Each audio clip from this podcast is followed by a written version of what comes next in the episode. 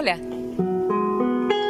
Te estaba esperando para vibrar juntos y juntas entre letras y unirnos en la grandeza de las palabras. Esto es Emergente. De La Habana a Colón. Bruno Umbría llegó a la ciudad de Colón en el mismo barco que viajaba Albert Einstein. La mañana del martes 23 de diciembre de 1930 desembarcó del Begelland como pianista y director de la orquesta Cocoye, una orquesta de son, guajira, bolero y guaracha formada por 10 músicos cubanos. Sus memorias musicales más remotas eran tocando las sartenes de su abuela en la conga de los hoyos. Las más recientes en la Cabane Cubain, un club nocturno de Montmartre en París. Hacía un año desde aquel jueves negro en que inició la Gran Depresión y luego cerraron más de 600 bancos en Estados Unidos. Una crisis financiera que alcanzó a varios países y tuvo consecuencias políticas en algunos, con la formación de gobiernos totalitarios que llevarían a Europa a la Segunda Guerra Mundial al cerrar la década.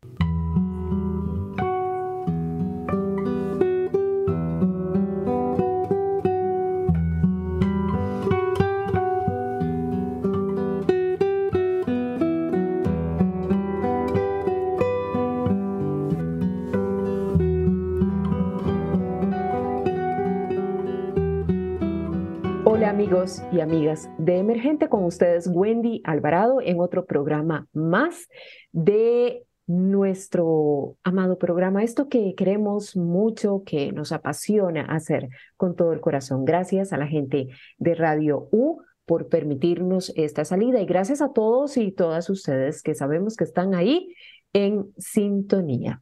Yo estoy feliz de la vida de contarles que tengo a otro invitadísimo de lujo, Emiliano Pardo Tristán. Y esto que escucharon eh, en la lectura al inicio del programa, ahorita, aquí nomás, es de su novela, su primer novela que se llama Lo Blanco y Lo Negro. Es una novela que obtuvo el Premio Nacional de Literatura Ricardo Miró en el 2020. Yo les voy a contar un poco más acerca de quién es Emiliano antes de que empecemos una, una conversa con él bastante rica, bastante amena, porque es un gran artista y sé que le vamos a sacar al máximo de, de provecho.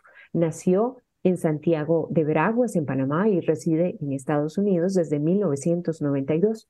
Estudió en el Real Conservatorio Superior de Música de Madrid, España, y es graduado del Instituto Nacional de Música del INAC. Obtuvo una maestría en interpretación y un doctorado en composición de la Universidad en Temple, eh, Temple University en Filadelfia y un postdoctorado en Nueva York, Nueva York University. Su obra ha sido tocada en Europa, Estados Unidos, América Latina. Ha recibido premios del Consejo de las Artes de Pensilvania, la Sociedad de Compositores de Estados Unidos, el Foro de Compositores Americanos.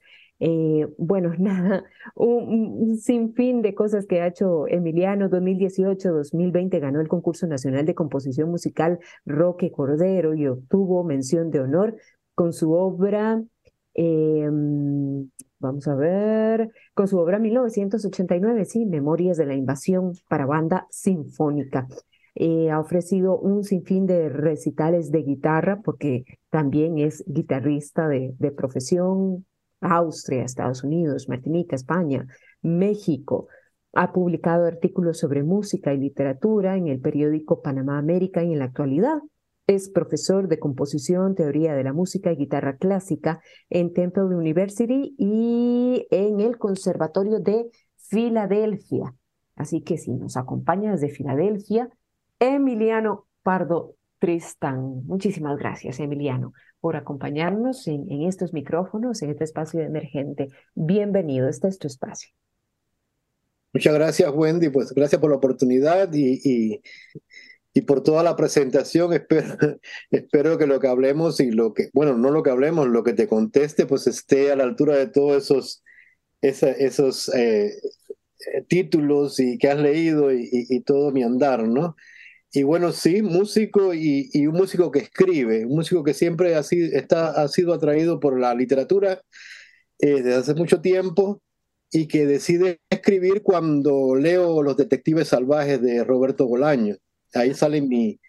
mi ah, desde allí, en ese momento, me acuerdo muy claro leerlo en una calle de, de Madrid donde yo caminaba cuando era estudiante del conservatorio, eh, leer esa novela sin conocer nada de Bolaño y decir, bueno, esto yo también lo puedo escribir. Cuando leí sobre los infrarrealistas eh, eh, mexicanos, ese grupo de de jóvenes, escritores, decido yo, bueno, yo también tenía un grupo de, eh, cuando, eh, bueno, creo que todos tenemos un grupo de, de gente eh, cercana, artistas, cuando somos artistas, pues de artistas, escritores, músicos, en mi caso eran músicos, y ahí decido yo escribir mi primera novela, que no es esta que ganó el premio, esta es mi segunda novela, lo que pasa que no puedo decir el nombre de la primera porque la tengo concursando y ah, ojalá que gane. También. vale, claro, buenísimo. Así que sí, la, primera novela eh, fue otra y, eh, Lo Blanco y lo Negro fue, es la segunda novela. Ah, perfecto, perfecto. Sí, recuerdo muy bien, Emiliano, qué, qué lindo y qué lindo la historia y qué coincidente, porque no sé si recordás, nos conocimos en el, en el festival que haces, este festival lindísimo, festival, es Festival Internacional de Guitarras de Panamá, ¿cierto? Eh, pues tuvimos la oportunidad de estar por allá, bueno, con Ana Belén y con varios ticos que, que fueron y que han ido a participar, que les ha, sido, les ha ido muy bien también a los guitarristas ticos por allá. a participar, bueno, Ana Belén este, en este caso la orquesta de guitarras, me acuerdo que eh, dirigida por Nadia, ¿verdad? También lindísimo, un festival precioso que haces allá de gran renombre. Casualmente, no sé si te acordás, pero me preguntaste qué, qué estaba leyendo. Pues yo llevaba en la mano Detectives Salvajes. No sé si te acordás de, eso. Pero eh, qué curioso, ¿no? no, sí, está muy bien. bueno, a ver, sí, un músico que escribe. Bueno, yo creo que mm, eh, quería tal vez empezar por ahí. Emiliano. Así como eh, el, arte es súper amplio, ¿no? El, todas las vertientes artísticas, no solo en la música, sino en la literatura, en las plásticas, en la danza, el teatro, ¿verdad? El cine, o sea, es, muy amplio, es un espectro muy amplio en el cual podemos trabajar. Eh, yo quería tal vez empezar para que nos, nos dieras tu criterio. El músico, este, sos un, sos un guitarrista clásico por excelencia. ¿El músico crees que, por ejemplo, que tal vez el músico por este, qué sé yo, eh, especializarse como instrumentista, ¿no? O como, como miembro que es, es, parte de una orquesta sinfónica. Ese tipo de músico, eh, ¿crees que sea imprescindible que se dedique única y exclusivamente a la música, aunque por ejemplo sabemos que es un bailarín de tap y, y, el chico puede ser famosísimo allá en Broadway, en estos musicales, porque tiene todo el talento para hacerlo. Pero bueno, ¿qué, qué, qué hacen muchos maestros? Y que dicen, no. O sea, nos tenemos que meter única y exclusivamente en la música porque ahí es donde eh, te vas a desarrollar y vas a hacer lo mejor y no se puede, no se puede. Eh, ¿Cómo, lo ves vos? ¿Cómo lo ves vos? ¿Cómo está desde tu punto de vista? Puede ser un, buen músico, pero también desarrollarse en esas otras eh, ramas del arte y también hacerlo bien, muy bien, con excelencia. Pues sí, eh, es algo que yo he conversado mucho con, con otros eh, músicos, más que con, con escritores. Em, yo, yo no lo veo mal. tú, tú debes saber que una carrera artística lleva mucho compromiso, mucha disciplina y a veces te absorbe mucho el tiempo. Yo creo, bueno, tengo muchos amigos músicos, muy buenos músicos, que no leen, ¿no? O que leen muy poco. Eh, entonces, claro, eh, eh, sobre todo una, carrera de, de instrumentista, pues tocar cinco horas el instrumento o seis horas y hacer una vida normal eh, no te deja mucho tiempo para otras cosas. Entonces, si lo quieres hacer bien, yo creo que, que está, o sea, hay, hay que dedicarle tiempo. Eh, para mí, lo, mío es un poquito subgéneris en el sentido que yo, yo salgo a, España a estudiar guitarra sin saber realmente lo que era estudiar un instrumento.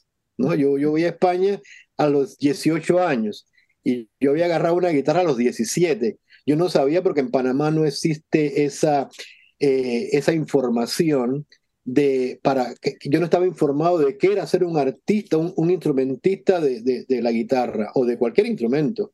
Yo no sabía lo que había que estudiar, yo no sabía lo que, eh, lo que llevaba. Eh, solo sabía que eran ocho años de carrera al conservatorio, ¿no?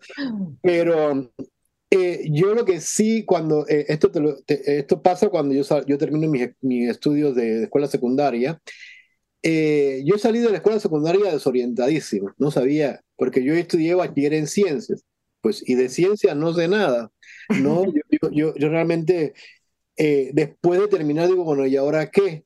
¿Ahora qué, qué hago? Entonces, eh, por razones de que, que, no voy a ahondar, porque son, es una historia muy larga, empiezo a, a, tocar la guitarra y digo, bueno, si quiero tocar la guitarra bien, lo que tengo que hacer es ir a un conservatorio. Ahí voy al conservatorio de Panamá y el profesor que me daba clase me dijo, tú te debes ir para España, así como que si España fuera, irse a España fuera simple.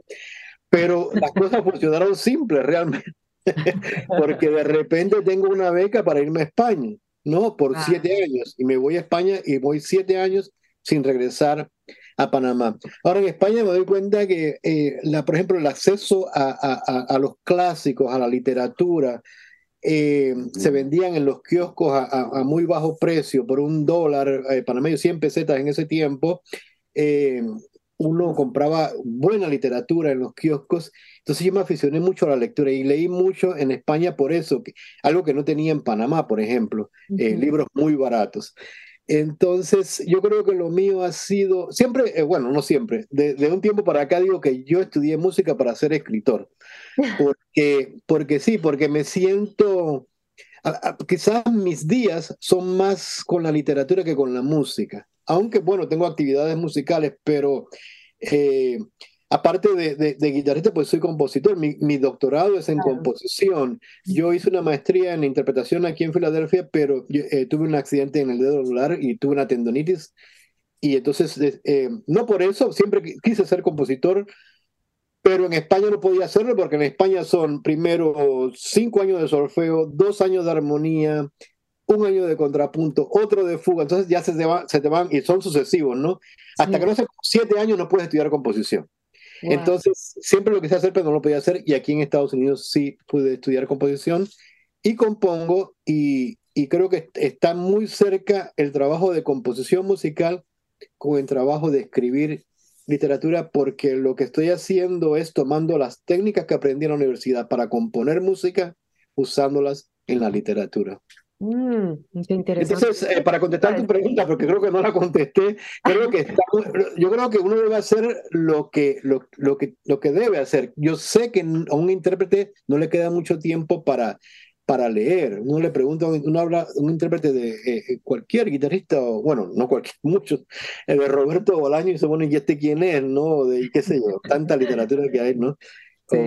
Se han leído Rayuela y pues tampoco la han leído, ¿no? Y es así, y, yo lo entiendo, porque no te queda mucho tiempo realmente. Sí, sí, entiendo, pero no, claro que tenés toda la razón, se, se, relaciona absolutamente el trabajo ya de composición con el tema de las letras, también es una que te da para la otra y, y, la, y viceversa. Totalmente relacionado. Yo me voy a tomar el atrevimiento, Emiliano, así que me, encantó la novela, por acá la tengo, entonces. Qué bueno. Gracias, está preciosa, así, lo blanco y lo negro. Emiliano Pardo Tristán, para que se la consigan. Gente, está preciosa, de verdad. Voy a leer esto que dice así.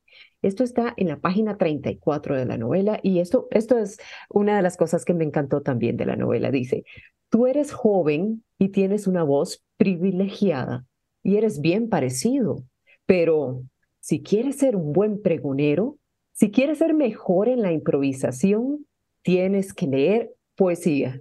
También tienes que vivir, tener experiencias. Recuerdo que Lorca en La Habana hizo una división entre los poetas que vivían la poesía y los que la imaginaban desde sus escritorios, los que escriben recorriendo los caminos y los que miran los caminos acodados en el alféizar de una ventana. Me llamó poderosamente eh, la atención, Emiliano. Primero para, preguntarte si al empezar a escribir, empezaste escribiendo directamente novela tal vez tenés ahí ciertas eh, este, ya incursiones en la poesía, o tal vez empezaste con la poesía, que esa, esa parte no la conozco, así que me gustaría saberla. O si crees que tal vez un, escritor normalmente tiene que empezar por eso, empezar por la poesía y luego poco a poco ir eh, buscando un poco más adentrarse en otro género, como por ejemplo la, la novela. Para empezar por ahí. Sí, bueno, yo creo que yo, yo creo y creo no equivocarme, que siempre se empieza por la poesía, pero, pero sin saber lo que es la poesía, ¿no? Porque yo creo que la poesía es muy difícil. Es muy difícil eh, escribir poesía y, y, no es por eso que hago, eh, que escribo eh, narrativa, no que escribo novela. Yo escribí, sí, poesías, pero todo lo destruí porque era tan malo lo que escribí que no, no yo, me, me, da mucha vergüenza que alguien se vaya a encontrar eso algún día. entonces, eh, leo poesía, leo bastante poesía. Eh, ahora que estuve en Chile, pues traje eh, poesía, pues no solamente de Enrique Lin, traje de, bueno, traje escritores chilenos. pero eso es otra, otra cosa que después quizás hablo, porque en Chile me di cuenta que los libros están carísimos. Cuando uno va a México es el paraíso de los libros, ¿no? Todo, sí, eso es todo. Pero para contestarte, yo empecé con la poesía, pero ya te digo, una poesía sin saber lo que era la poesía. Entonces todo lo destruí. Eh, yo empiezo, ya te digo, empiezo a escribir a partir de, de, de, este libro de Roberto Bolaño que me marcó tanto, Los Detectives Salvajes me marcó muchísimo. Y entonces hay un libro de Roberto Bolaño que se llama, que es un libro de ensayos, entre paréntesis, donde él da, él sugiere lecturas. Y a mí eso yo como si fuera una Biblia, empecé a, comprar los libros que él, él, él eh, recomendaba y me ayudaron muchísimo, me ayudaron muchísimo en una época que lo, necesitaba. A veces pues tenemos esa suerte de coincidir con lo que estamos buscando, ¿no? Porque a veces buscamos y no encontramos, pero a veces está allí y lo, lo tenemos.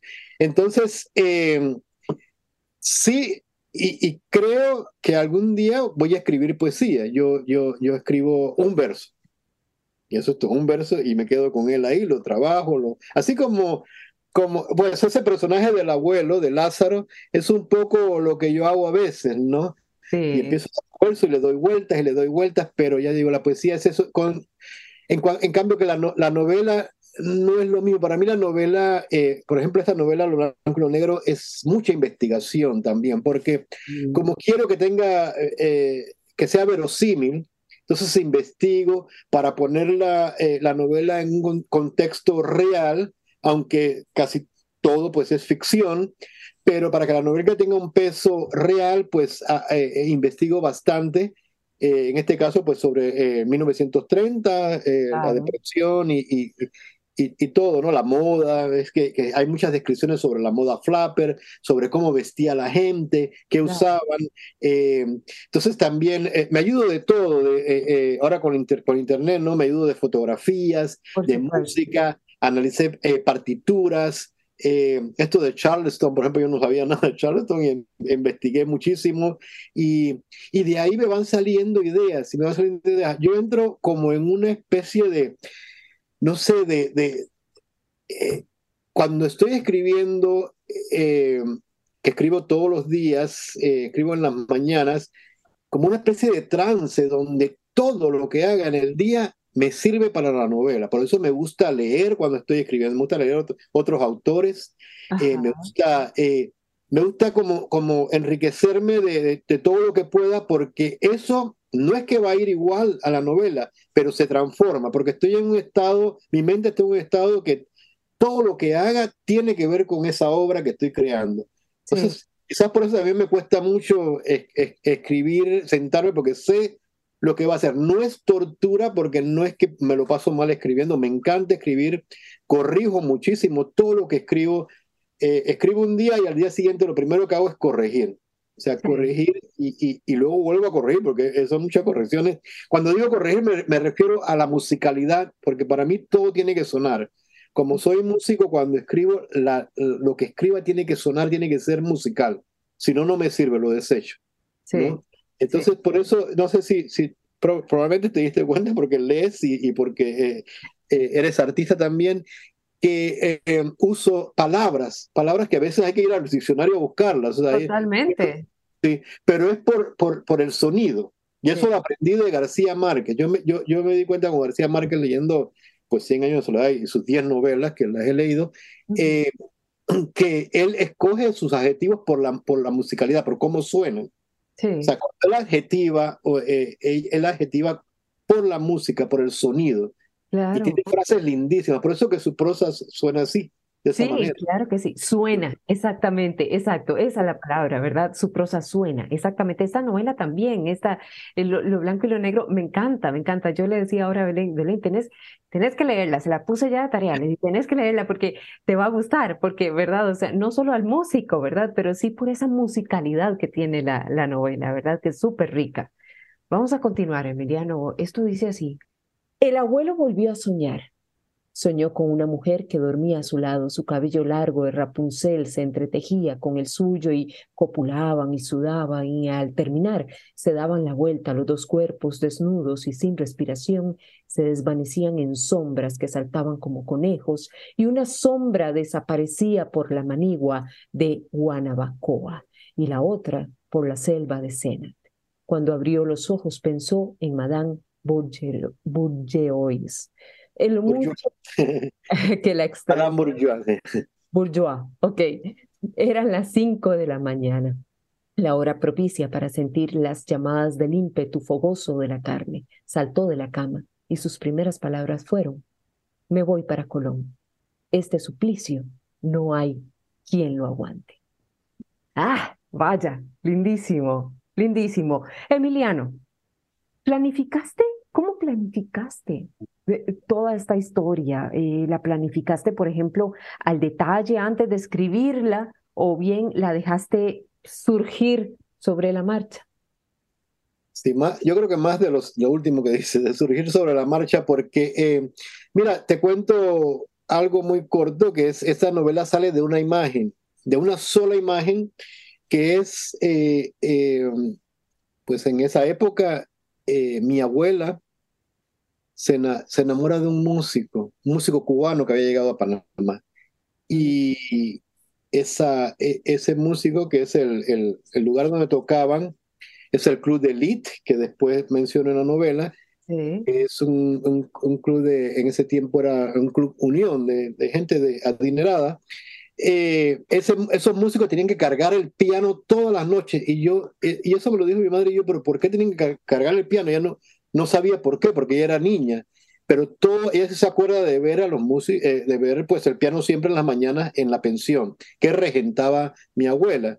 Y mi abuela se enamora de este, este músico que, que bueno, podría ser Bruno Umbría, pero ya la historia después cambió toda, ¿no? Entonces, a mí lo que me sirvió fue esa imagen porque siendo músico, salir de tocar una noche, de, después de tocar tres o cuatro horas, o sea, si ya hasta la guitarra te pesa, imagínate cargar con un piano, ¿no? después de que terminas de tocar eh, en un lugar. Entonces, esa fue la imagen de, de la novela, pero después ahí todo fue cambiando y todo fue eh, eh, ficcionado, porque eso, a eso es a lo que me refería. Entonces, como que todo va entrando y entonces ya, ya son muchas cosas.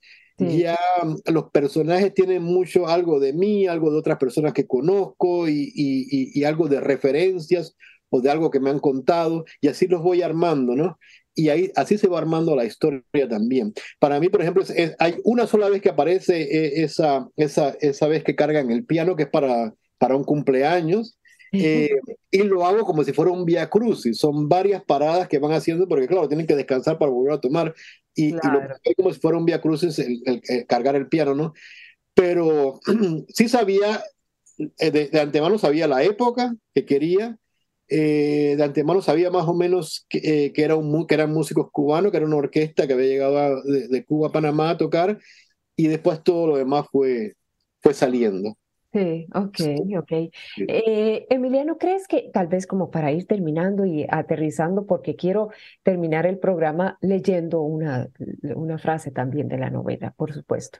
¿Crees que para, escribir. Hay historias de historias, ¿no? Hay muchos autores, por ejemplo, que han dicho que en su vida han salido de sus piezas de, de donde viven y, han escrito todo eso porque, porque ha sido su proceso creativo, porque así les ha dado la, la imaginación para escribir, así como los hay quienes dicen que no, para, necesariamente para escribir tenés que salir, tenés que viajar, tenés que conocer, tenés que tocar, tenés que sentir, ¿verdad? Tenés que respirarlo. Para vos, ¿qué será? ¿Cuál, será, eh, mm, cuál, cuál, de las opciones será desierta? Y tal vez para que nos contés también este, qué es lo que sigue en, tu proceso de escritura, en tu proceso como músico.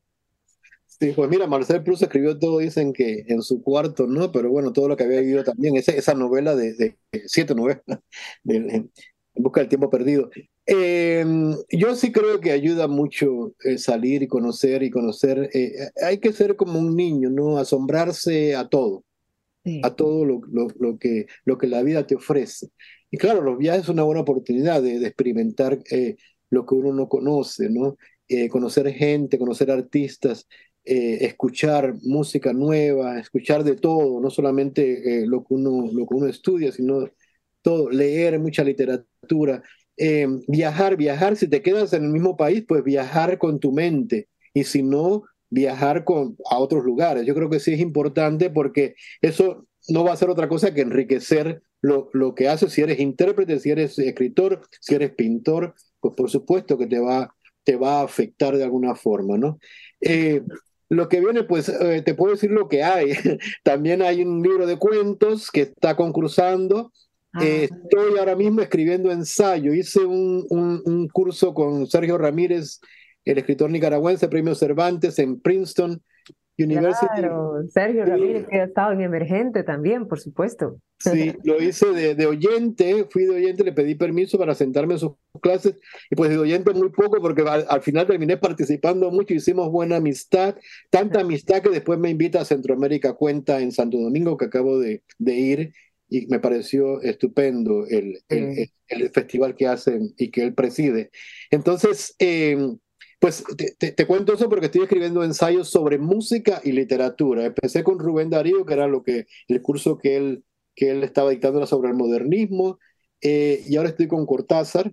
Em, estoy viendo la, la eh, sobre todo Rayuela desde el punto de vista de la música académica, porque se ha hablado mucho de Rayuela desde el jazz, de la influencia del jazz, en, pero lo estoy viendo de la música académica, incluso en música académica contemporánea, como eh, Cortázar eh, eh, sabía mucho, conocía muy bien la música de Schomberg, de, de Berg, de, Weber, toda la música dodecafónica la conocía muy bien y, él habla en, en, sus relatos cómo escuchaba mucho eso, la música de estos eh, compositores, pero no se ha hablado mucho de eso. Y cómo, no solamente eso, eh, el, libro de ensayo va a ser sobre todo de cómo estos escritores usan las técnicas musicales para escribir, que es lo que a mí me interesa.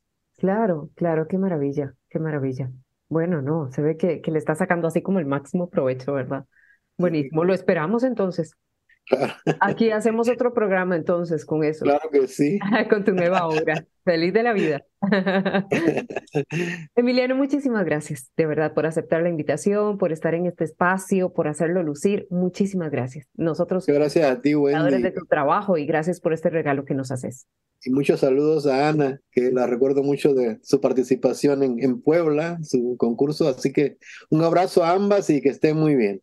Muchísimas gracias, Emiliano. Yo me despido con esto de Lo Blanco y Lo Negro de Emiliano Pardo Tristán, Premio Nacional de Literatura Ricardo Miró, novela 2020, y dice así. Lo blanco y lo negro, dos instrumentos en armonía, arpegios de lira y ritmos de bongos juntos, con ton y son. Lo blanco y lo negro, dos teclas del mismo piano, marfil y ébano, el dórico y la pentatónica en la misma sinfonía lo blanco y lo negro, dos versos mulatos hibridados en la poesía, pues quien por fuera no es noche, por dentro ya oscureció. Lo blanco y lo negro, dos en un poema erótico, el jazmín incrustado en el ébano, Venus de abismo en el abandono de la cristálida, lo blanco y lo negro, dos labios trémulos unidos para siempre en la humedad del gesto, Paolo y Francesca en la eternidad de un beso. Muchísimas gracias. Gracias amigos y amigas de Emergente. Muchísimas gracias Emiliano por estar aquí. Adiós, muchas gracias a ti. Hasta luego, muchísimas gracias y eh, amigos, amigos de Emergente, hasta nuestro próximo encuentro. Les abrazo.